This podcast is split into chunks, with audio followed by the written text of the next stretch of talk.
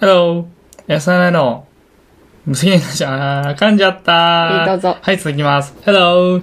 安田ないの無責任ラジオです。このラジオは、サチとアツシが最近気になってる時事ネタ、エンタメ、身近な出来事について好きなように掘り下げて話をしていく番組です。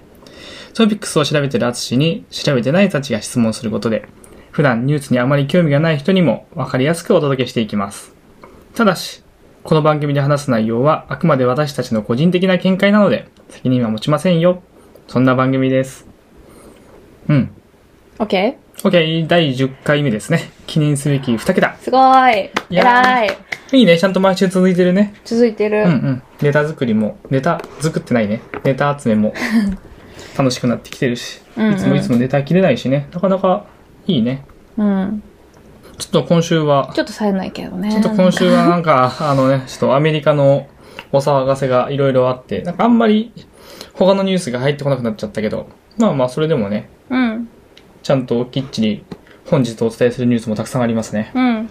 まずじゃあどうぞやりたいやつ。あれさっき言ってなかったえっ、ー、と、サチさんがこれなーにって聞いてたよね。さあ、質問してください。なになになにこれこれこれ。質問してくださいよ。これさっき言ったじゃん。せ質問するから って。サチさんが俺に質問するからあ、ってそうやつなだから。のあ、これいはいよ。わかったわかった。はい。何ですか埼玉。人気キャラ揃いって。埼玉にですね、えっ、と、11月4日のニュースになってたんですけれども、埼玉の所沢っていうところがあるんですけれども、うんうん。そ都この会ちゃんのしところや。そこのうん。駅前にですね、なんと、隣のトトロ、モニュメントが、えー設置されました。こすごい。なんでれね、なんでかって言いますとね、宮崎駿さん、うん。ああと、早起きちゃん。もはい、隣の、隣のトトロをう一回作言っ、って隣のトトロを作った人ね、みうん。と、ゆかりが深い埼玉県所沢市、何のゆかりが深いのかうんと言いますと、うん所沢市にですね、ん宮崎駿さんのね、自宅があるんですね。今のい今、今、わかんないけど、自宅があるんです。うんうん。はい。はい。で、そその、まあ、所沢って埼玉の、えっ、と、東西で行くと真ん中ら辺にあって、南北で行くと南側の方にある。うんうん。だから埼玉県の真ん中の南側で、東京都と接してるのよ、所沢って。はいはい。あ西武線西武で、の方ねそうそう、西武線で1本みたいな。で、隣接するのが東京の東村山市で、うんうん。そこをまたがる雑木林が、うん。そのトトロの、えー、イメージになってるおと言われている。じゃあその森の中駆け巡ったらさ、出会えちゃうかもしれない。うん、無理や、大人になってもうた。そうだな、大人になってもだな。 そうなんですよ。ということで、まあ、うんゆかりがあるねということで、うん隣のトトロ。うん。はい。えっ、と、埼玉県にで、埼玉県の所沢市の所沢駅前にモニュメントが設置されました。しかも高さなんと1メーター70センチ。お結構高い大きいですね、みたいな。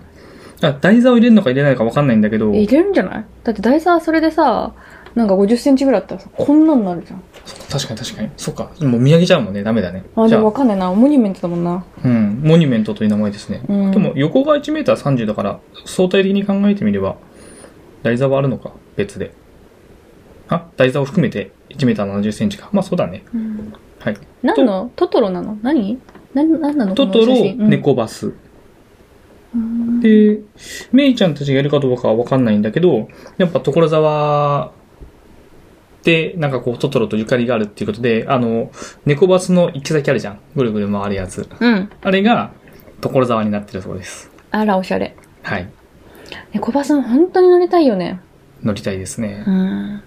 ということで、トトロの、えっ、と、話から、まうんあ。埼玉は人気キャラ揃いなのかっていう話だったんだけど、うん。まあ皆さん知ってるか知らないかわからないですが、反応にですね、ムーミンバレーパークってやつがあるの知ってますかポンちゃんがただの、ただ、だだっ広い公園って言ってた。はい、はい。 はい。っていうところでしょ。まあ、あのー最近俺の大学の時の友達が行ったらしくって、インスタで見たんだけど、うん。かなりいいみたいですね。うん、私の友達も言ってた。そう、相当いいみたいで、ああ、すごいじゃん。じゃあ、ムーミンっていう世界的なキャラクターが埼玉に、こう、なんだ埼玉の反応と、うんそのフィンランドが、まあ、近しい環境だからっていうことで、うん。埼玉にそのうんムーミンさんをこう誘致しまして、うん。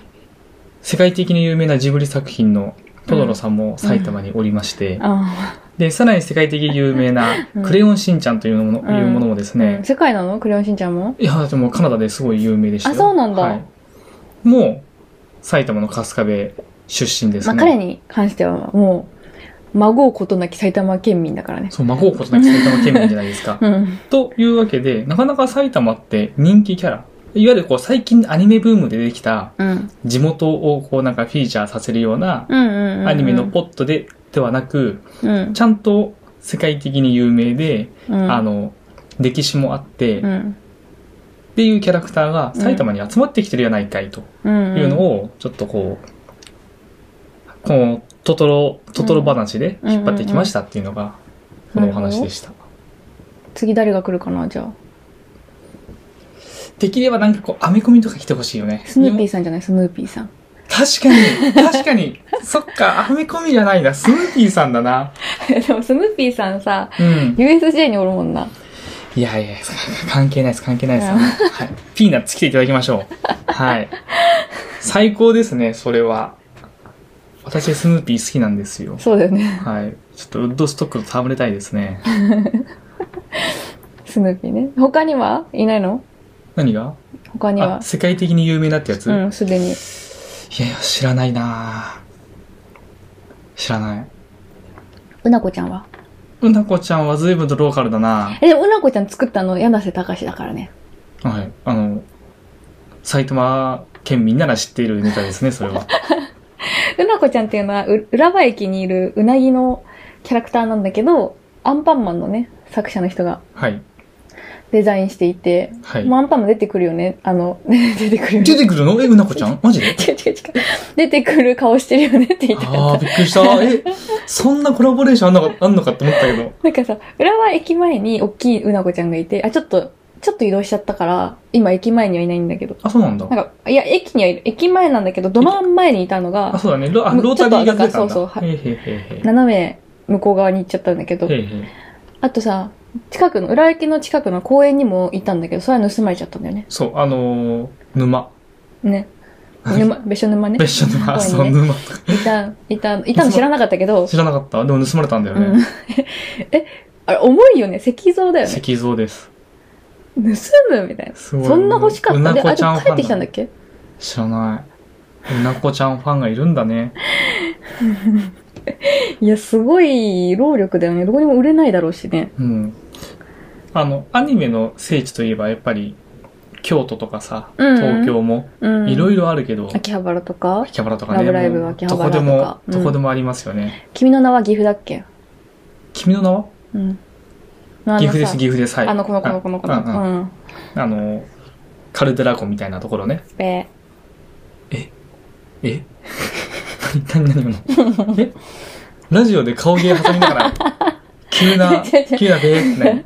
あの、わかんなかったんだけど、うんでも、何それ、わかんないって言って話を膨らませたじゃないかったから、はい。スルーした時のリアクションだった。はい。あ、わかりまさ、し拾われちゃった結た。果。うん、ちょっとわかんなかったわ。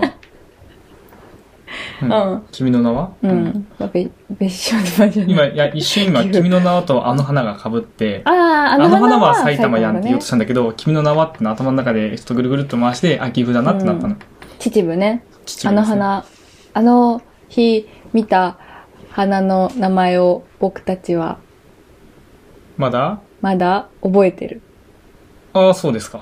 あ、違った、 違ったらしい。え、最後のところだけ間違ってんの嘘だろえ、本気で言ってんのうん、か全然覚えてない。あ、そうですか。覚えてないよ。知らない んだよ。あの日見た、あ、はあの日見た花の名前を僕たちはまだ知らないこれであの花あ、ですねそん。な感じだったかも、確かに。ひどい。 え、でも映画を見たんでしょ見た見た見た。ひどくないなんならあれも見たよ、 ドラマも。ああ、知らない。そっちは見てないわえ、。ドラマは全然期待しないで見たんだけどさ、その、それこそ、その時の若、人気若手俳優みたいなのをゴリゴリ、あ、でもそうでもなかったかな。入れて、期待しなかったけど、結構クオリティ高かったよ。もう一人、このメンバーの中一人なんか、逮捕かなんかされちゃったから多 分、再放送ないけど。つら、マジか。へえ。そそう、埼玉は、なんやかんやでいろいろ頑張ってますねう。。うんうん。キャラクター系は。聖地巡礼って楽しいよね。楽しいですね。あれおお、あれじゃん。鷲宮。ん鷲宮神社。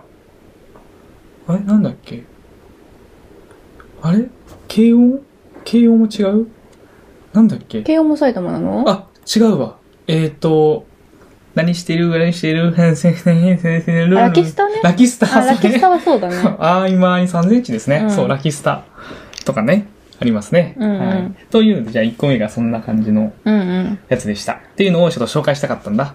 うん。うん、ちょっと行きたいよね、ムーミンバレーパーク。行きたい。行きたい。すごく行きたい。実は結構行きたい。今いい季節じゃないまあ紅葉ですね。うん。いいじゃんあらしくうん、いい よあ。いいよ。割と緩めだった。いいよ、いいよ。車借りりて行こうじゃん。確かに。これどうやって行くんだろうね。電車じゃない電車電車でも行けけそうだよね。そうだね。とか、そうであってほしいよね。うん。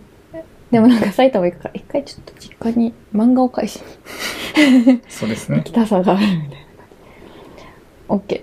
はい。次次。何から話すなんか、じゃあ一回触れとくもうなんかみんなもういいよって感じだと思うんだけど。あ、サチさんがなんかずっそう、これ、俺、な何が聞きたいのってサチさんに質問したんだけど、なんとなく話をしたいっていう風に振られた、トランプ何言ってるんわから ん。なんで人気なのかもわからんみたいな。トランプ、え、そう、冷静に、なこの選挙は不正だみたいなこと言ってるの。あ、あ何言ってるんだろうと思って。うん。何言ってるんですかあの人。い何言ってるんでしょうね。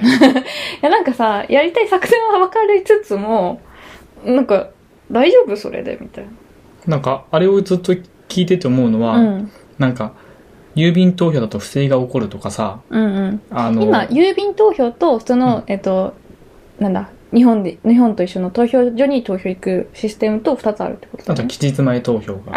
あそう。まあ、後ろのやつに期日前投票も含まれるのであれば、実際現地に行ってやるのが、えっと、投票見に行くやつと期日前投票がああ。うんうっんて、それとは別で、えっと、郵郵便便投投票票がだある。ね。うんはいで、さらにこのき、えっと、当日と期日前投票に関しては、アメリカ人世界中にどこにでもいるので、えっと、外国でも受け付けてます。うーん、なるほど、なるほど、はい国籍がアメリカだったらいいってことじゃないのかな選挙権を持ってればいいんじゃないそこの前カナダにいた時に、うんあの友達がうんフランスのやつがあるんだとか言ってフランス人だったんだけうど、んうんフランスのやつに、えっとカナダから投票してましたね、うんうんまあ、そういうのもあるみたいですね、うん。面白い。はい、でなんで人気なのかはちょっとよくわかんないけどまあいろいろあるんだけど、まあまあ、そうだそういね。ろいろあるんだけど、何言ってんのかはわからない正直うん。でなんかそれこそその郵便投票だと不正が起こるんだとかうん。言ってんじゃん,、。うん。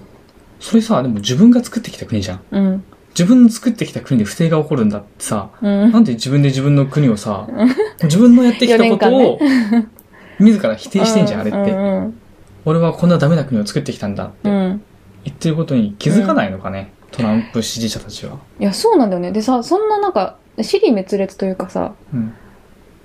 ね、なんか、めちゃくちゃなこと言ってるなーって分かってるのに、それでも応援したくなってるっていうのはさ、どういう感じなのかなっていううん。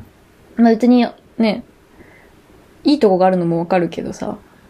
あんのかね俺にはわかんないけど。え俺にはわかんないけど。うん。まあ、あの、物を動かすっていううね、ん。力をふんだんに発揮してることは、うん。え、でもやっぱカリスマ性はあるんじゃないのあそこまで。人を、なんか病的に引きつけてるじゃん。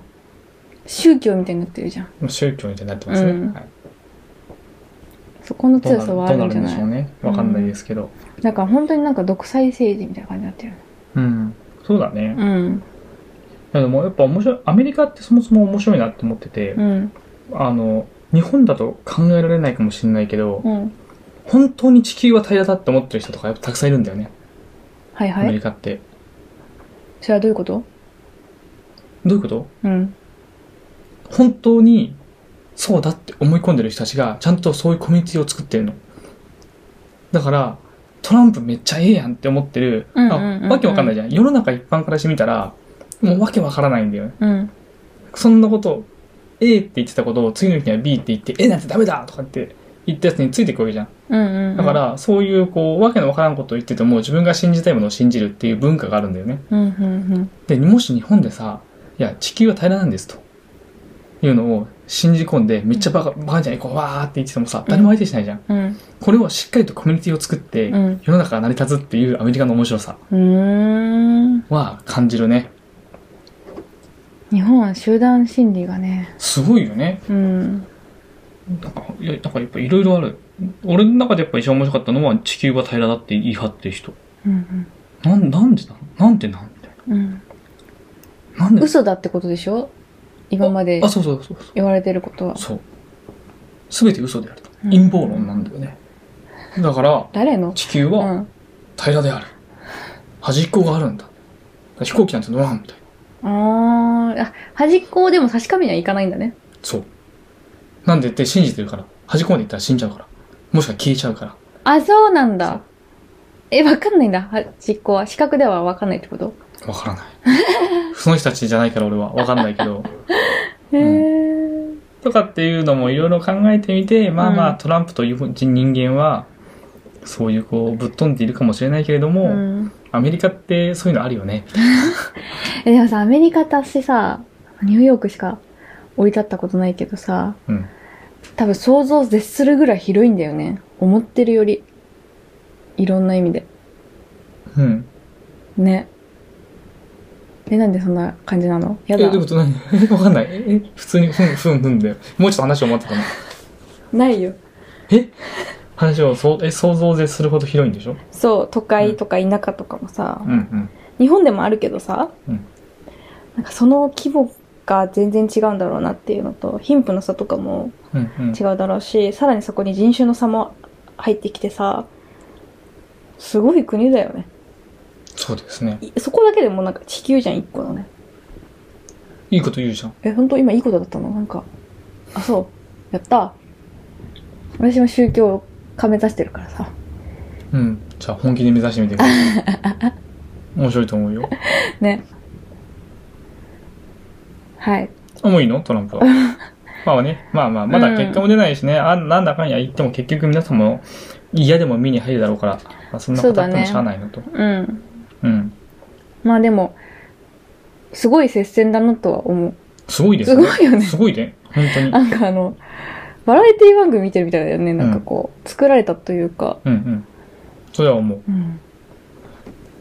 そんな感じでした。どうなるんでしょうね。どうなるんでしょうね。まあ、これはどうなるのかを見た後に、また取り上げるかどうかを考えましょう。そうだね。どっちがなっても、なんか、分断は続くみたいに言われてるけどね。そうだね。まあそんなね、大統領が変わったからってそんな、みんな仲良くしようぜとはなんないでしょうね。そりゃ。ここまでね、対立は煽ってますからね、う二ん人ともね。うん。昨日まではごめんなみたいな、なんないよね。なんだよね。はい。そんな感じでした。はちょいっ。ともういい、いいなって思ってる。そうですねニュースちょっとやりすぎじゃないかなって思ってます。はい。同じくです。はい。次どうしよう。じゃあこれで、何ですか高橋留美子さん。あ、ルミ子さん、四十勲章ですね。四十勲章って何ですか四十勲章というのはですね、あの、年に一回、うんうんえっと、この、えっ、と、章、えっ、と、なんて、なんていうの国名誉賞みたいな。ちょっと違う。えっとね、まあまあ、章章を、章えっとね、この言い方を、 リまあ、リボンみたいなさ、こうつけるやん。はいはい。勲章ね、勲うんうん章を天皇からプレゼントするんですよ、国民に。っうん。ていうのは年に一回セレモニーでありまして、うん。で、紫綬って書いてある通りで紫なの。一番上が紫。はいはい。であの、あ他にもれあれの平安時代の時のくらいのやつあ、まあ、十二簡易12回とほぼ一緒かもしれないけど、でも大々だったりとか、そのいういいところから下の方に行くとまた別の色になってくるんだけど、うん。紫綬勲章が一番上とか、あの、ほう上下っていう言い方もちょっとなんなんだけども、ううんうん。えっ、と、め名誉のある賞で一番数が少なまあい。レアってことだよねそうそう、一番数が少ない。だから、四十勲章を取る人っていうのは、まあ、本当に日本国民としてうん。立派ですってう。いうん影響を与えてますよってうん。うん。うん。うんいうもので、この四十勲章に、四十勲章をの受賞者に、高橋留美子先生が選ばれましたと。我らが高橋留美子先生が。選すばれごまいした。ね。ちゃんと、あれだね、いろいろと、なぜかって出てたね。あ、本当読んでないや。なんでなのヒット作多すぎるからまあ、それもあったね。かなり、あのーまあ、国民に対する影響っていうのもあるだろうし、なんかさっきサチさんも言ってたけど、なんだ、カリ、えっ、と、なんだっけ、カリスマ性じゃなくて、えっ、と、天才肌あ、そう、天才肌なんだよねって言って、うんなんかち、なんだ、一番最初の頃から作ってるものを若者たちとか大人までに影響を与えるっていうう。んしかもなんか書いてる作品全部アニメ化してんだっけ全部は言い過ぎあ、うん、全部アニメ化してそうだよねそうだよ。よね、すごいいいよねちょっとそうなんで想すよ像がつかないけどうんそうまなあ、のそれだけしかもさ一個ずつ長いじゃん連載が長い。それ超は長い。いやか体力もすごいよね量やるよね、本当にね。うんしかも今回さ、そうのん高橋留美子が受賞さ、受賞者に決まりました。うんうん普通みんな顔写真出るのに、うん高橋留美子はイラストなの。あそうなんそだう。多分自分が描いたイラストなの。うんうん、うん、が、 お前さすがやな、みたいな。いやなんか昔そうだよね漫画家とかさ声優さんって顔出さなかったもんねそうなんかね、足立みつるみたいな絵絵描いて て、愉快な絵描いてんな、みたいな こと思ったよ。まあ私はイニアシ派で淳はランマ派ですけどまあそうだね。うん一番読んでたのが、触れてたのがランマだったからかもしれないけど。そうだよねうん。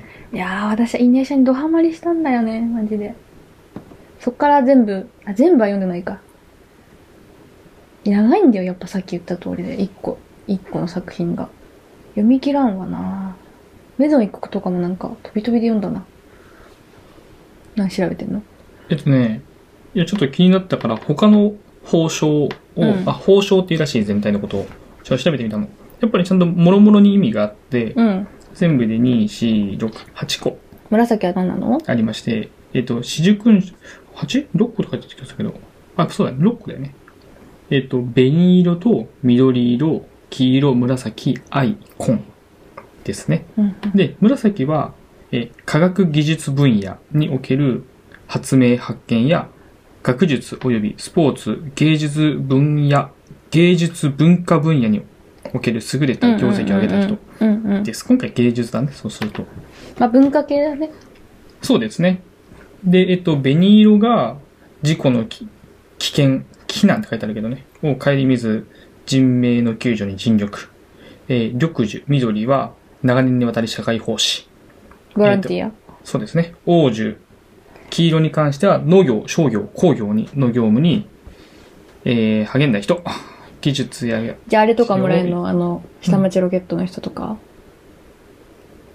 あああいう人がもらうイメージまあそうそうそう。なんかそこに対してな、えね、業業務に、業務を頑張った人、そうだね。どういう切り口なのかわかんない。テクノロジーでってなったら、今度なんか四十勲章になっちゃいそうだし、うん科学技術技術分野になっちゃいそうだけど、まあ、ちょっとわかんないね。あと、藍色。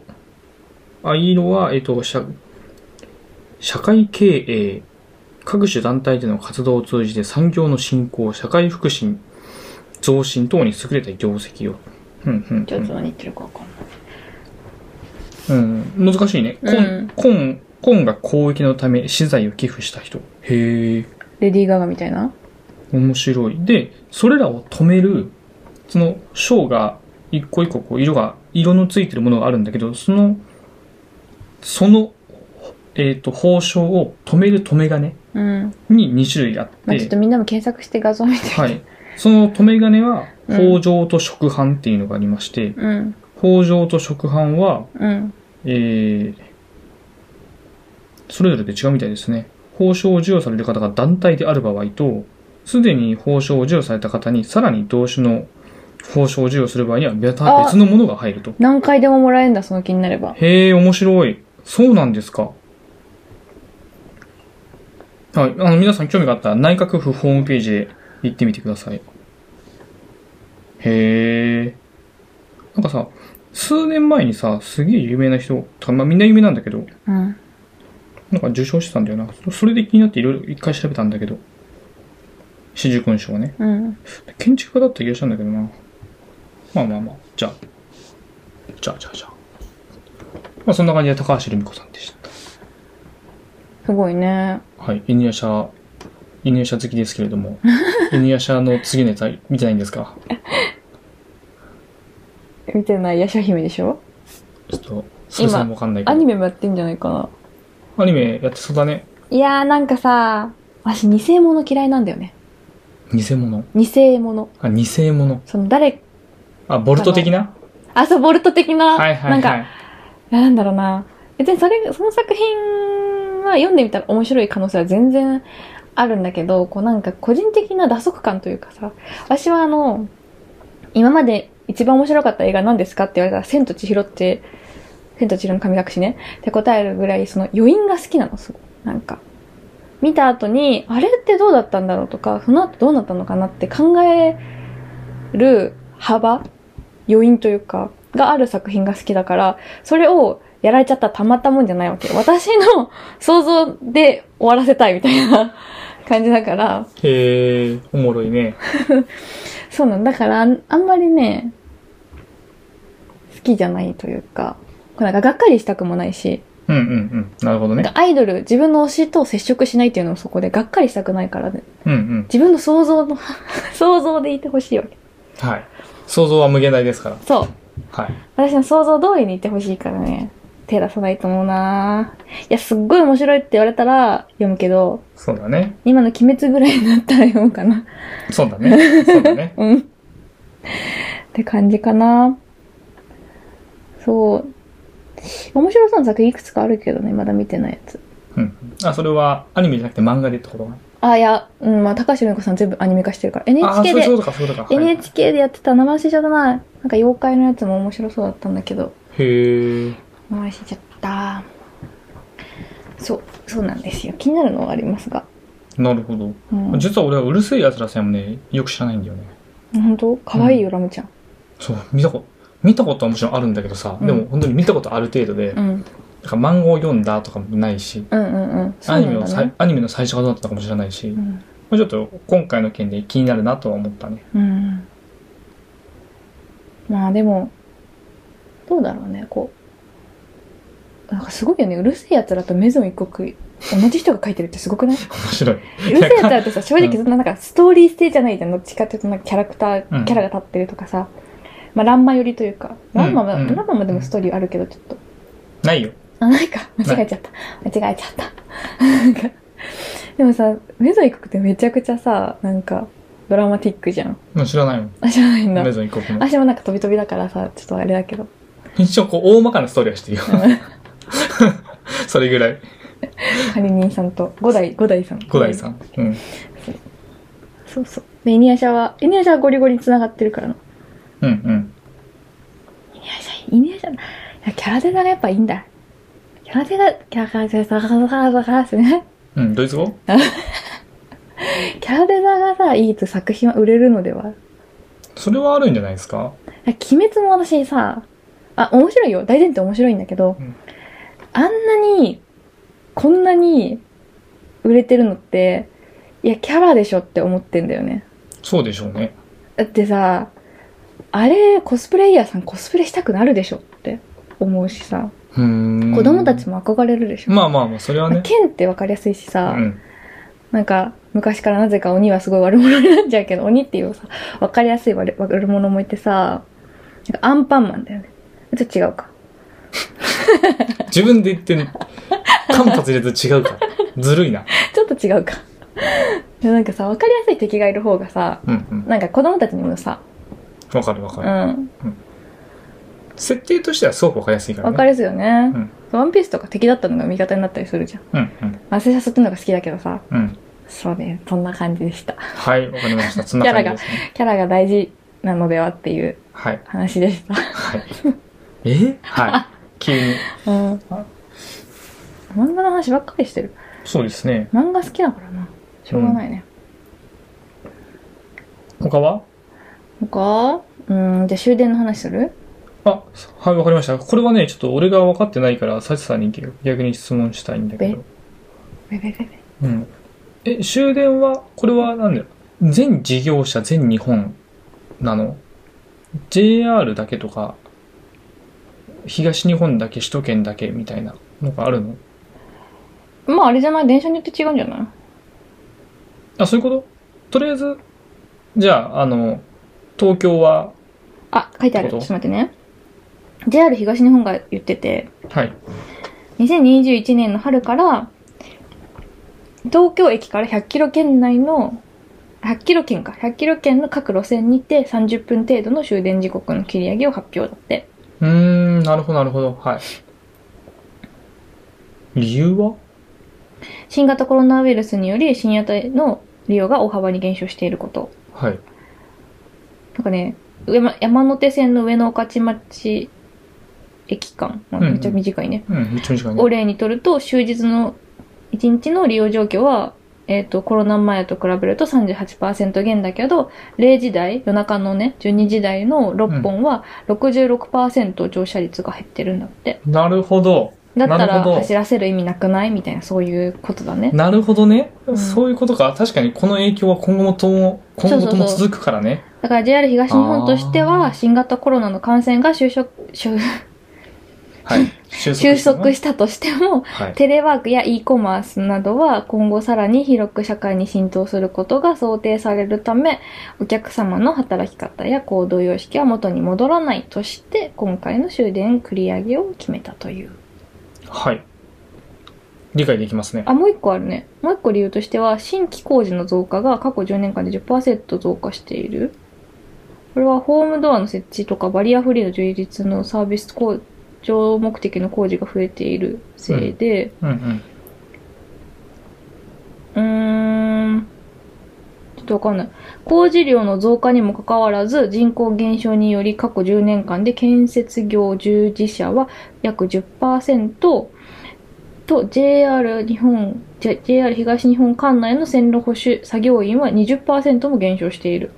うんつまり作業する人も減っているからってこと従業員数、まあ今の話だと、採用、採用者も減っている。うん。で、工事量は増えている。っていうふうに言ったそうだね。そうだね。バリ、あ、なんかドア設置義務付けるみたいな話あったもんね。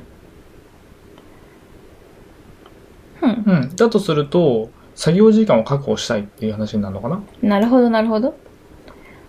でもこれ古い記事だった。もまあでもそうだろうね。だって作業、工事しなきゃいけないし、う、うん。工事したらした分だけメンテナンスもしなきゃいけないし、うんうんうんだとしたら走らせてるんじゃなくてメンテナンスの時間に当てたい。うんで、走らせた分だけ赤字になるんだったらそこを切って、うん。っていうことにししたいのはまあわかるわかる。うんうんなるほどですね。うーん。まあまあ、慣れるまでは影響が大きそうだね。せやね。うん。まあでも、もともと終電なんか気にしない人は気にしないしね。うん。うん。だから遠くから通ってる人だよね。そうだね。問題は。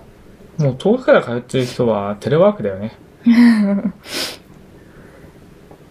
ああ、なんかそうするとちょっと気になるのは、うん。遠くから通ってるから、じゃあ、あの、カプセルホテルに泊まりましょうみたいな話になった場場合に、うん。えー、カプセルホテルって、いいサウナがついてるんですよ。あ、出たまたサウナの話だ。はい。まあ最近行く、行ってる、こう、ササウナ関係も、大体カプセルホテルついてるところで、うーん。やっぱいいサウナ、あ銭湯、昔ながらの銭湯文化の中にあるサウナだと、いわゆる、えっと、対象者が近隣住民だから、別にそこに宿を置く必要がなかったんだよね。うんうんうんうん。だけども最近だと、駅のすぐ目の前にうん。カプセルホテルを置いて、うん。そこでの、そこにたくさん来てほしいから、ビジネスをうなんんだ。メインにやってるお方たちを対象にしたい場合には、えーサウナがあるとうん。体にとても良いみたいなうん。ことになり、うん。いいサウナはいいカプセルホテルについてて、いいカプセルホテルは駅前にある。うんうん。そうすると、そこに人が増えてしまうなと。うん。ああサウナ行きづれえやん、みたいうんな。。そこに泊まらないサウナー的には、うん。ちょっとやめてほしいなって思っちゃうなと。あの、何々終電逃した人がそこに泊まるようになったら、サウナも必然的に混むから、困るねって話そう。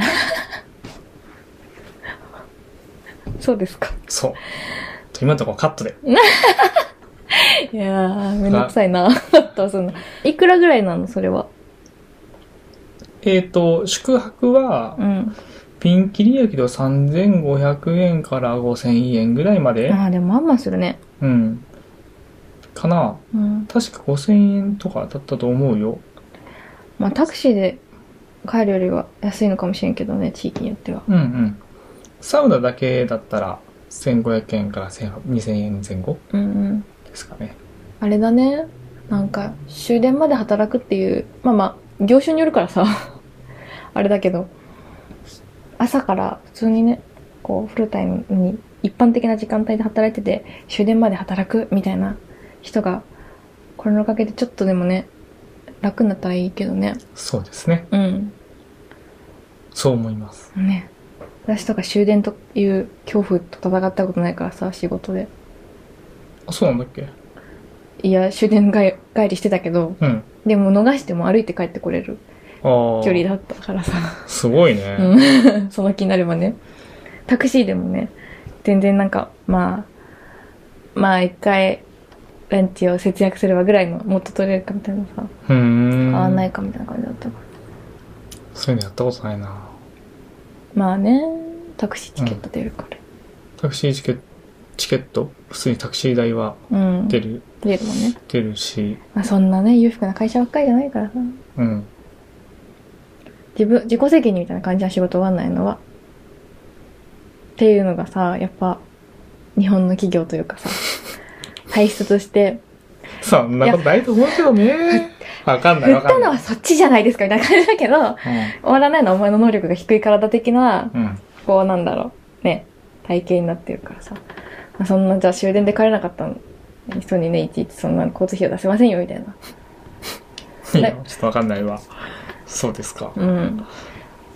今のところそういうダークなところに いや俺は行ったことがないのでいや、でもこれでダークとかじゃないと思う。なんか普通じゃんあ普通じゃないか。わかんないけどだってなぜなぜ働くのかと言ったら会社のために働いてるんだからさね難しいね。はいでもた、でもただって。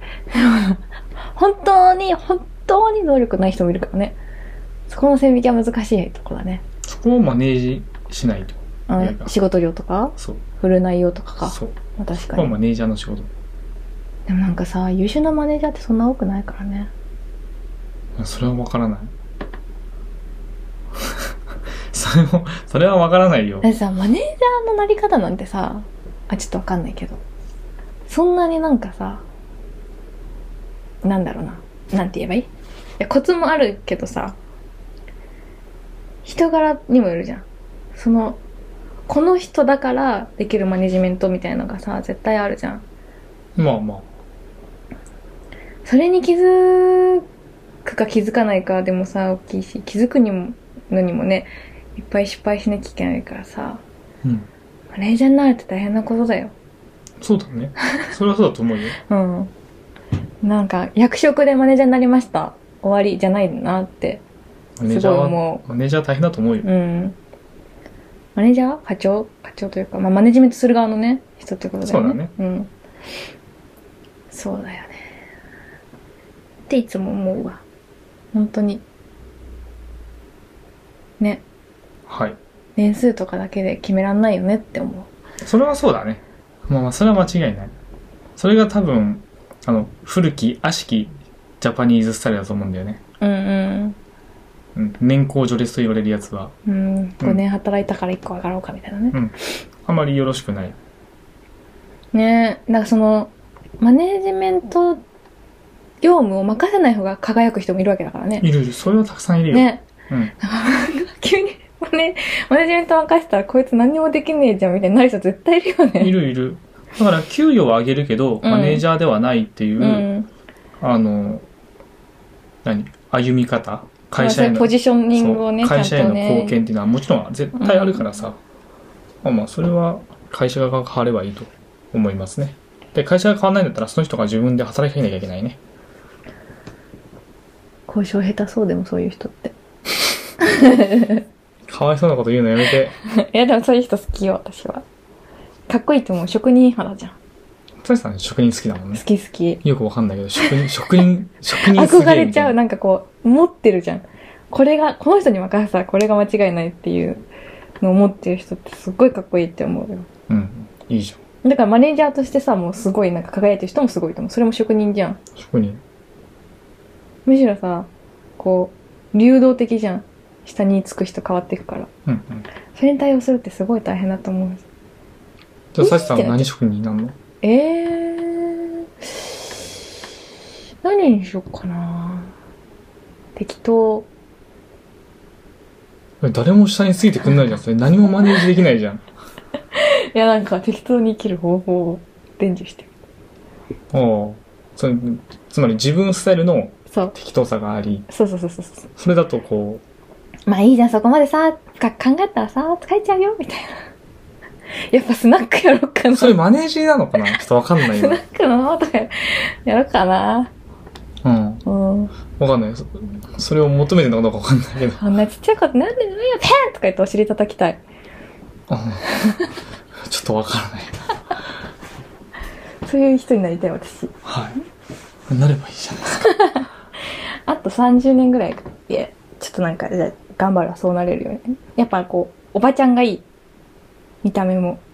うん。そう、みお見た目もちゃんとおばちゃんで、なんかそこそこのなんかいろんな経験してきた上でのそれをやりたい。そうですか。うんじゃあ今はまず経験を積むというあ、そうそうそうそうそう。下積みが必要なんですねそう。そうすごいね、マネー、マネージャーなのに今なんか話だと5年とか10年とかでマネージャーになれるって言ってるのに、サチさんはマネージするために50、30年かかるのか。あすごいね。そうん。う。よくないうんわわかんないけど。もおちょっとよくわかんないけど、う、いいんじゃわなかいんないか。最初はあの、世直し番長みたいな。え、そういうのじゃない。なんかもう本当に、バスへのスナックみたいな。ば、バセ、バスへのスナックみたいバスエっていうのな。うん、なんかそう。まあちょっと説明できないわ。あ、そうなのね。なんかそんな感じ。うんやりたいなって思う。やってくだ さい。なんかそういう宗教を作る。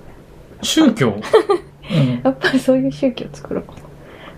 何の話してたんだっけすごい、終電の話してたんだよ。うん。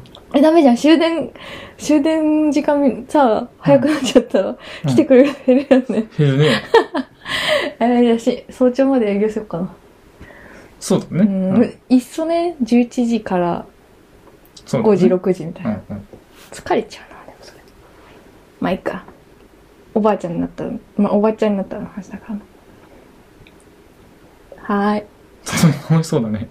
俺は、俺は今全然よよくわかんなかったけど。え、わかうんなかった自由あると思うんだけどな。んわかんなかったけど、いや、わかんなかったけど、まあ、いいんじゃないもう怒られた、仕事怒られたよ、つって、ぐちぐち言って、あ、そんなことあるんだ。言ってる人に対して、あるあるある。いろいろ言いたい。そんなことあるんだね。ちょちょっと、お俺の周りにはいない種族だからなんとも言えないけど。あとさ、なんかさ、こう、同じコミュニティにいるとさ、しがらみがあって言えないこととかあるじゃん。あ、こいつはなんかもっとこうした方がいいのにね、みたいに思ってもさ、こう、角が立つというか、言えないことってあると思うから、だからコミュニティに所属してなかったらさ、もう何でも言えるじゃん、無責任に。うん。人を自殺に追い込まないようにだけ気をつけたいと今思っ無責任がいいんだね。た。うん。だから無責任ラジオやってんだね。そうそうそうそうそなるほど。う。なんかだってさ、いや、責任って自分が取るものじゃん。うん。何の 話今の。人が言われたことに対してとか、世の中に溢れてる情報とか、ういろんなことに対して、どう受け取るかとか、どうそれに対して選択していくかっていうのは自分の責任なわけだからさ。そうですね。はい。それに対してさ、なんかさ、こっちに責任を取れって言われても困っちゃうなって思って。ああ、そう、そうなんじゃないですか。うん。この誘導はダメだよ。誘導そう、誘導はダメだけど、うんうんうん。うん。こういうこともあるよねっていうところも、そう。まあいいんじゃないですか。それこそ、あの、世の中に溢れてるじょネットの情報なんかもさ、うん。そう、受け取り方次第だけど、誘導したらダメよ。うんうんうん。それも面白そうだけどね。洗脳とか面白そう。あ、あ、なんでもない。変な顔になっちゃった私が。だかうん。らトランプがその辺うまいんだろうなって思うのよ、私は。ああ、まあそうだね。うん。絶対的な自信を持ってるからね、彼は。うんなんかやっぱ声の大きい人ってさ、強そうに見えるからね。うん。声の大きいっていうのはなんか、声量じゃなくて。そうそうでしょ うね。まあ、彼、彼は大きいかもしれないけど。声量う大きいじゃん。バイデンと普通にさ、マイクなしでやったらさ、んトランプの声しか聞こえてこなそうだから。うんそうだね。そう。いやなんか、ホリエモンとかもそうじゃん。うん。なんか、堀山が言ってること何でも楽しく、ただ、正しいように感じる人もいるだろうなって思って。ああ、まあそうだろううね。ん。別に間違ってないからね。そうだね。でも、あくまで言ってるのは持論だからさ、そうそう。それが真実ではないし、まあ、いや、多分それは真実なんだけど、それだけが真実ではないっていう。うん、どうだろうね。人間さ、うん。誰しも自分がいいようにというかさ、うんまあそれが意識的なのか無意識的なのかは置いといて、自分が、の都合のいいように解釈するから、うん。私はどうだろうなって思いながら人の話を聞くようにしてるけど。いいんじゃないのえ、めっちゃ嫌なやつじゃないこの話聞きながら、うん、どこまで本当なんだろうみたいなのを思いながら聞いてる。ええ、それそれを考えないやつはただのバカだからしょうがない。うん、まあそうなんだけどね。うん。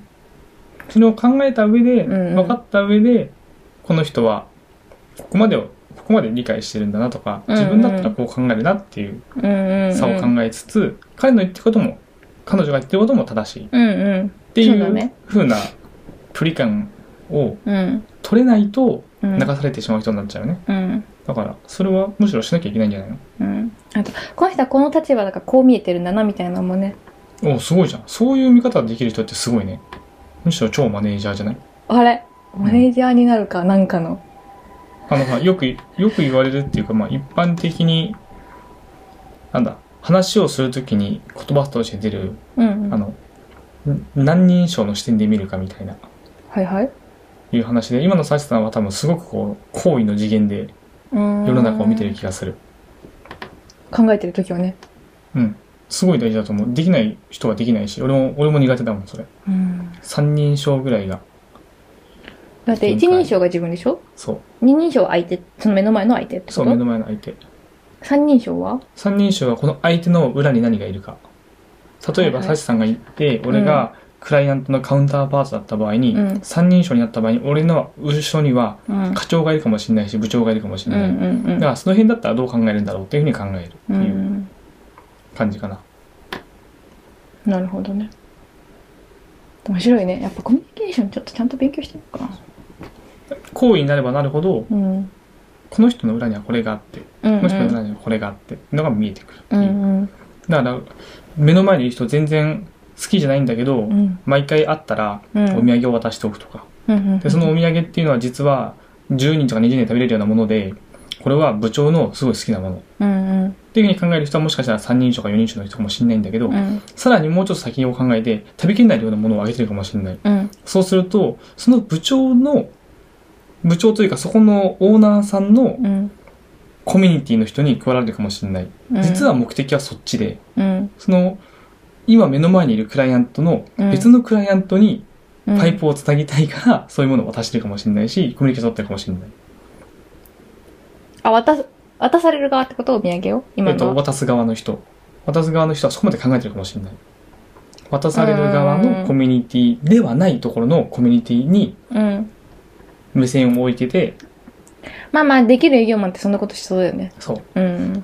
まうんあ、すごい、すごい人になると、うん大きいお菓子をあえて渡しといて、それを部署にも配るよね。この人は一人で食べないだろうな。ってことは部署にも、あ、これ、何々社の何々さんからですっていうのが広まっていって、印象付けられる、今後なんか困った時にどんどん仲良くなって助けてもらえるかもしれない。みたいな、そんな感じでしょそんな感じのうんオこッケーと。オッケそう。ーどこまで考えられるのかっていうう。んうんうん。そういうの面白そうだね。